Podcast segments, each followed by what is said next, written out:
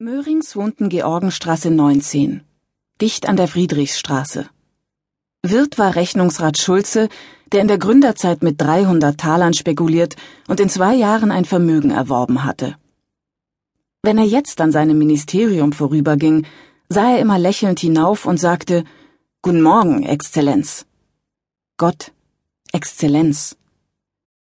Wenn Exzellenz fiel, und alle Welt wunderte sich, dass er noch nicht gefallen sei, so stand er, wie Schulze gern sagte, vis-à-vis de rien, höchstens Oberpräsident in Danzig.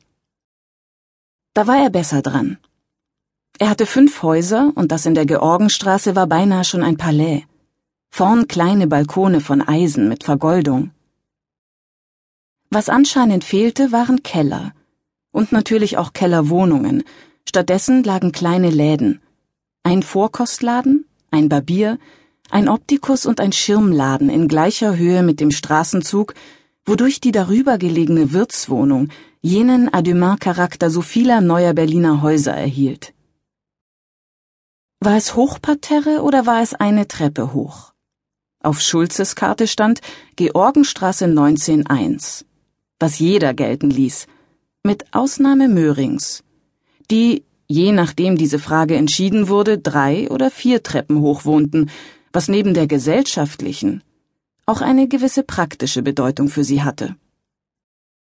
Möhrings waren nur zwei Personen, Mutter und Tochter.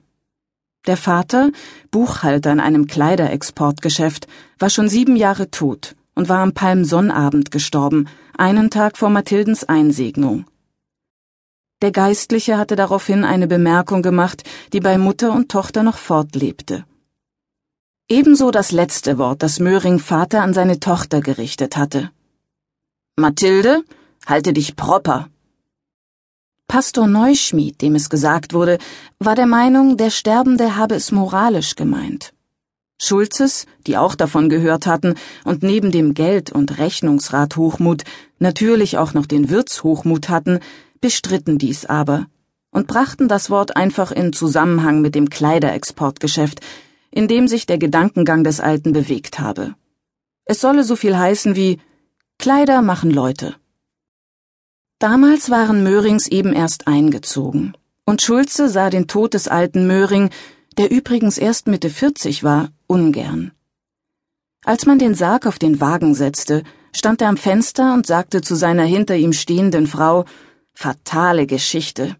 Die Leute haben natürlich nichts, und nu war vorgestern auch noch die Einsegnung.